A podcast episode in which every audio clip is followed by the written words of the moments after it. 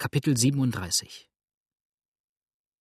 Wenn die wilden und zerstörenden Äquinoktialstürme ausgetobt, den Wald recht tüchtig durchgeschüttelt und die heißen, drückenden Sommerlüfte mit polterndem Brausen gen Süden gejagt haben, wenn die Wildnis ihr in den wundervollsten Farben prangendes Herbstkleid angelegt hat, wenn der Sassafras seine blutroten Flecken bekommt, die den Jäger so oft irreführen und necken, wenn die Hickory-Blätter während das übrige Laub sich noch einmal, um nur nicht allzu scheinen von frischem schminkt und putzt, ganz allein jenes herrliche, hell leuchtende Gelb annehmen, wenn die Wandervögel lebendig werden und die fallenden Eicheln und Beeren das Wild schrecken und scheu machen, dann beginnt im nördlichen Amerika die schönste, herrlichste Zeit, der indianische Sommer und blau und wolkenlos spannt sich das ätherreine Firmament monatelang über die fruchtbedeckte Erde aus.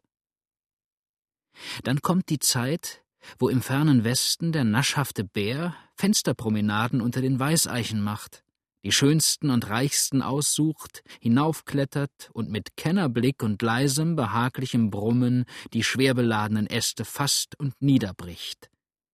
Dann zieht der Hirsch auf den Fährten der Hirschkuh durch den Wald, die Truthühner tun sich in Völker zusammen und geben sich nicht einmal mehr die Mühe, ihrer Nahrung wegen in die Bäume hinaufzufliegen, denn die süßesten, herrlichsten Beeren decken ja den Boden. Das graue Eichhörnchen raschelt im Laub und hascht nach den fallenden Nüssen, der blaue Häher schreit und lärmt in den Zweigen, und die Taube streicht in ungeheuren Zügen gen Süden. Die ganze Natur lebt und atmet und wirkt und webt sich aus weichen, welkenden Blättern, in die sie gar sinnig Früchte und Ähren hineinflicht, ihr warmes, behagliches Winterkleid, ihren Schutz gegen den kalten, unfreundlichen Nordwind. Es war an einem solchen milden, lauen Sonnentag zu Ende des Monats Oktober, als im Staate Georgia zwei Reiter auf der breiten, trefflichen Straße dahintrabten, die von dem kleinen Städtchen Cherokee aus, dicht an dem rasch dem Golfe zuflutenden Apalachicola hinauf, einer großen, wohlbestellten Plantage zuführte. Vor dem Gartentor des reizend gelegenen Herrenhauses, neben dem aus fruchtbedeckten Orangenhainen die hellen Dächer der Negerwohnungen hervorschimmerten, hielten sie einen Augenblick und übersahen von hier aus das wunderliche Schauspiel, das sich ihren Blicken bot. Das nur einstöckige, aber mit breiter, rund herumlaufender Veranda versehene Haus stand mit dem Tor durch eine Allee schlanker, breitästiger Chinabäume in Verbindung, um deren mächtige Beerenbüschel Scharen von Seidenvögeln schwärmten und die berauschenden Früchte naschten. Die Treppe, die von der Galerie in den Garten führte, war von wilden Myrten fast wie von einer Laube umschlossen, und daneben glühten schwellende, würzige, goldene Orangen und überreife Granaten. An den beiden Ecken des Hauses standen zwei stattliche Pekonbäume, von deren Zweige lange, wehende Streifen grauen Mooses herabhingen. Einen fast wunderbaren Anblick aber gewährte ein hoher, graustämmiger Magnolienbusch, an dem die weiße, rot gefüllte Lianenrose ihre Ranken hinaufgeschlungen und die herrlichen, duftigen Arme fest hinein in sein tief dunkelgrünes Laub und zwischen die vollen, saftigen Blätter gewoben hatte. Wie mit lebendigen Girlanden umschlossen sie diesen duftenden Strauch und noch einmal so laut und freundlich sang hier zu Nacht die Spottdrossel ihre süßen, schmelzenden Weisen, wenn tausend und abertausend Feuerkäfer die stillen, heimlichen Plätze mit ihrem Funkenlicht erhellten. Wahrhaftig, Bill, sagte jetzt der eine der Reiter und strich sich zugleich die Spanne des nackten Fußes, auf den ihn ein Moskito gestochen hatte, unter dem Bauch seines Pferdes. Jimmy wohnt merkwürdig fein hier. Sieh mir einer den Jungen an, wird nun Pflanzer und lässt seinen alten Vater in Arkansas sitzen und trockenes Hirschfleisch kauen. Hat er euch denn nicht bis aufs Blut gequält, Lively? Euch und die Schwiegermutter, dass ihr mitkommen sollt und hier bei ihm wohnen? fragte der andere. Habt ihr denn gewollt?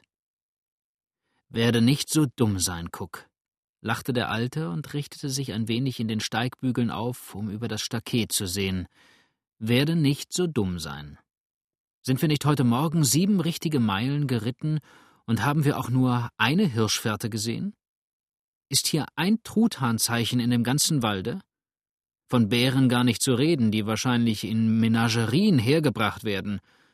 Nein, Billy, für uns beide passt Arkansas am besten. Wir müssten denn Lust kriegen, in Kalifornien mit anzufangen. Ich werde aber beinahe zu alt dazu. Doch wie ist's denn da drin? Wie kommen wir hinein? Ob die Tür wohl auf ist? Er ritt dicht an die Gartenpforte heran und trat auf die Klinke. Diese ging auf, und die Tür knarrte langsam in ihren Angeln. Hello, the house! rief der Alte mit dröhnender Stimme, und blitzschnell glitt um die viereckigen Backsteinsäulen, die das ganze Gebäude trugen, ein Mulatte und eilte auf die Männer zu. Dein Master zu Hause, Dan? Fragte Cook und beugte sich zu ihm hinüber. Mein Master? wiederholte der Mulatte und starrte dazu die beiden Männer so verwundert an, als ob er sie eben hätte aus dem Monde fallen sehen. Plötzlich, als er sich erst überzeugt hatte, dass es die auch wirklich seien, für die er sie im Anfang kaum seinen Augen trauend gehalten, sprang er hoch empor und rief jauchzend Bei golly, Massa Lively, Massa Cook. Oh, Jiminy, Jiminy, wie wird sich Missus freuen? und er flog rasch auf die Männer zu, ergriff ihre Hände, die er küsste und drückte, und dachte gar nicht daran, die Pferde abzunehmen, die ihm ungeduldig entgegenwieherten. So, Dan, ist ja schon gut, sagte Cook und gab ihm den Zügel seines Tieres in die Hand. Wie geht's hier? Alle wohl? Alle wohl, Massa, bestätigte freudig der Bursche, während er geschäftig nach den Zäumen griff und einen Kratzfuß nach dem anderen machte. Alle miteinander. Dan auch behielt sein Bein selber. Leichendoktor kann sehen, wo er ein Mulattenbein sonst woher kriegt. Und dein Herr? fragte der Alte. Geht auch besser, versicherte Dan. Nur noch ein bisschen krank. Hier, Nancy, führ mal die Gentlemen zu Mrs. und Massa hinauf. Golly, was für eine Freude wird Mrs. haben. Dan plauderte noch fortwährend vor sich hin, die beiden Männer aber folgten rasch dem jungen Mädchen, das schnell die kleine Treppe hinaufsprang und die Tür des Hauses öffnete. Da blieb der alte Lively auf einmal stehen. Wetter noch einmal, das hätte ich bald vergessen. Dan, hey, Dan, bring einmal schnell mein Pferd wieder her. Was gibt's denn? fragte Cook erstaunt und sah sich nach ihm um. Dan führt es in den Stall und bringt uns unsere Sachen nachher herauf. Willkommen, rief da eine freudige Stimme, und Adele. Aber nicht Adele Dunmore, sondern James Liveleys reizendes kleines Frauchen, flog die Treppe herab und ihnen entgegen. Lieber, lieber Vater Lively, herzlich willkommen. Schwager Cook, das ist schön, dass ihr endlich einmal euer Versprechen erfüllt habt. Sie fiel dem Vater um den Hals und reichte dem jungen Farmer die Rechte hin. Aber so kommen Sie doch nur herauf, Vater, bat Adele. James wird auch gleich wieder da sein. Nancy mag Ihnen nachher bringen, was Sie brauchen. Der alte Lively stand auf dem einen Fuße und hielt den anderen dahinter versteckt. Adele sah zufällig hinunter und lachte laut auf. Ha, wieder keine Schuhe, noch immer der Alte.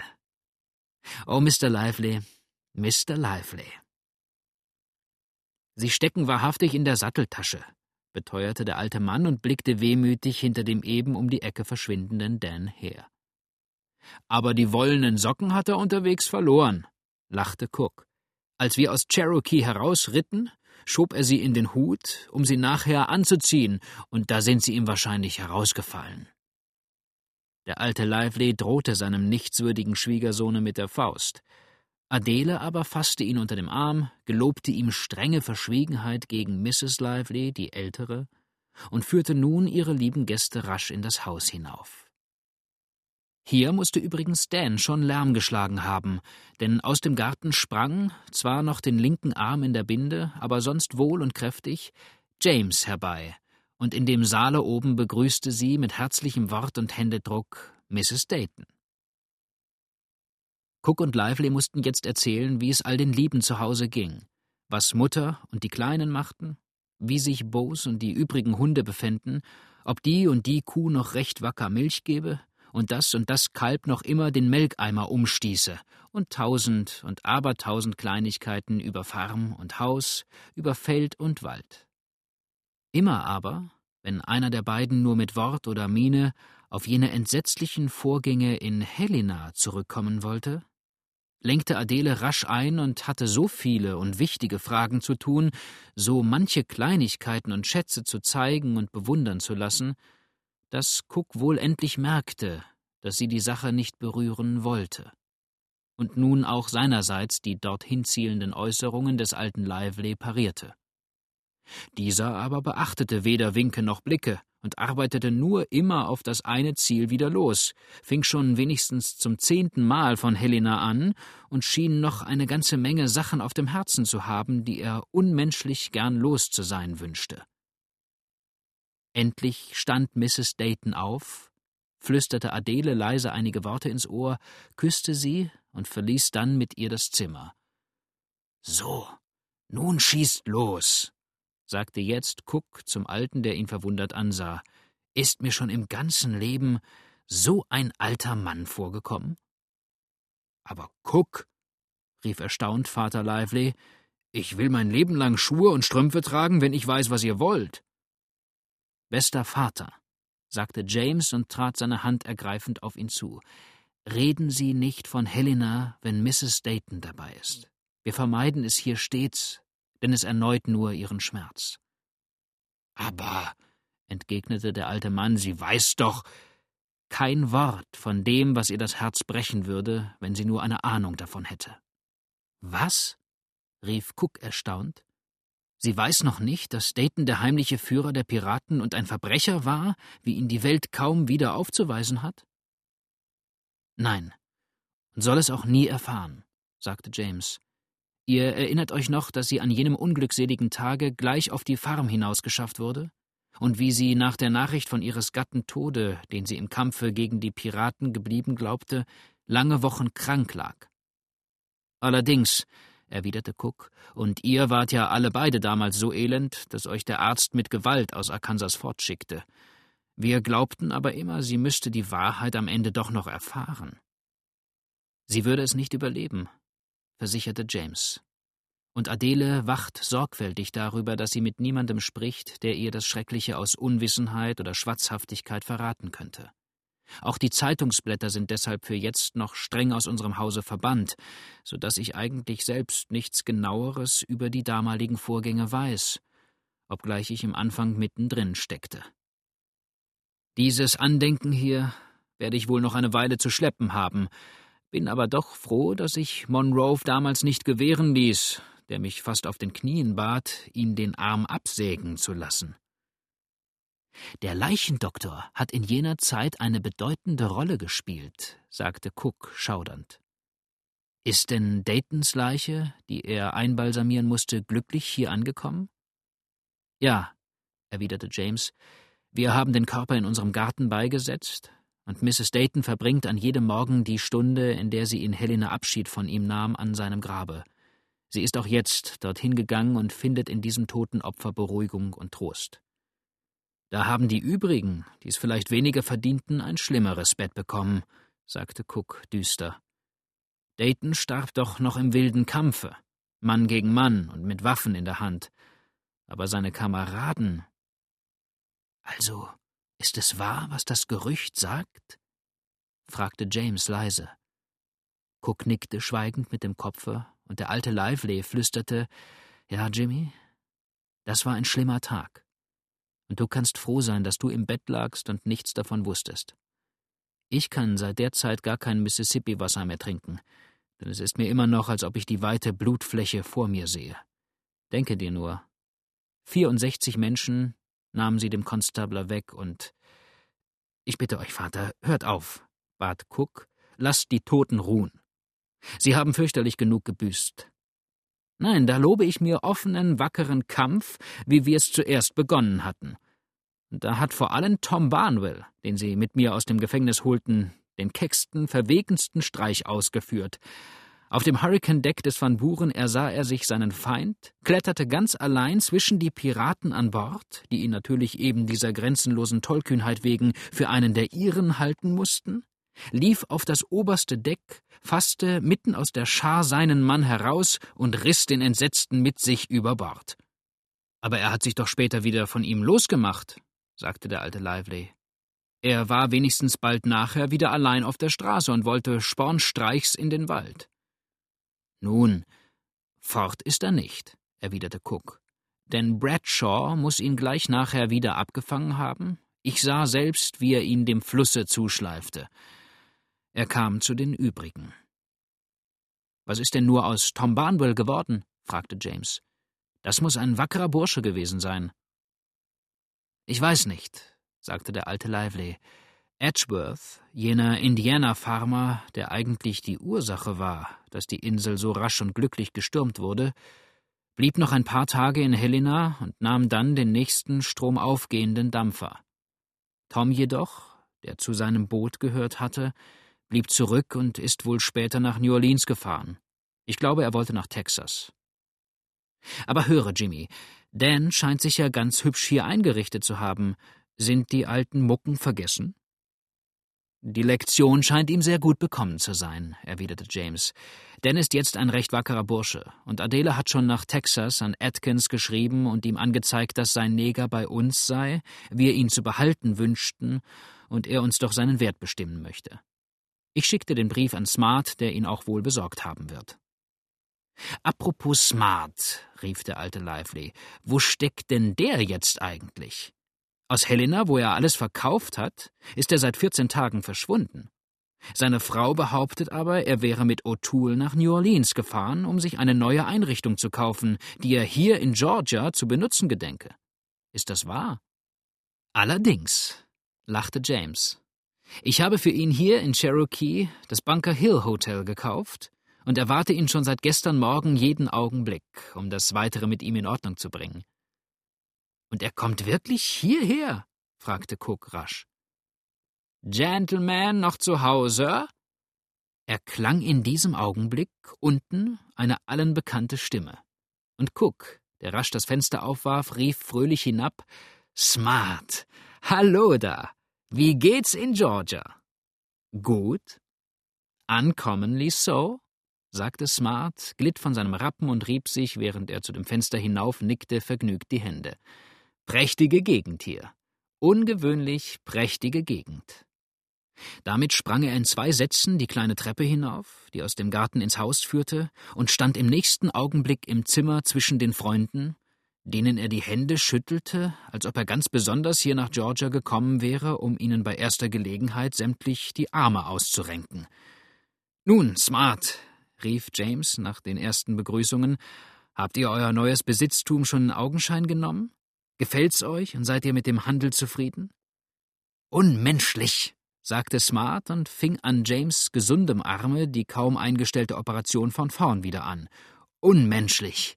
In vier Wochen bin ich mit Kind und Kegel hier. O'Toole ist jetzt schon da geblieben und kommt heute Abend nach.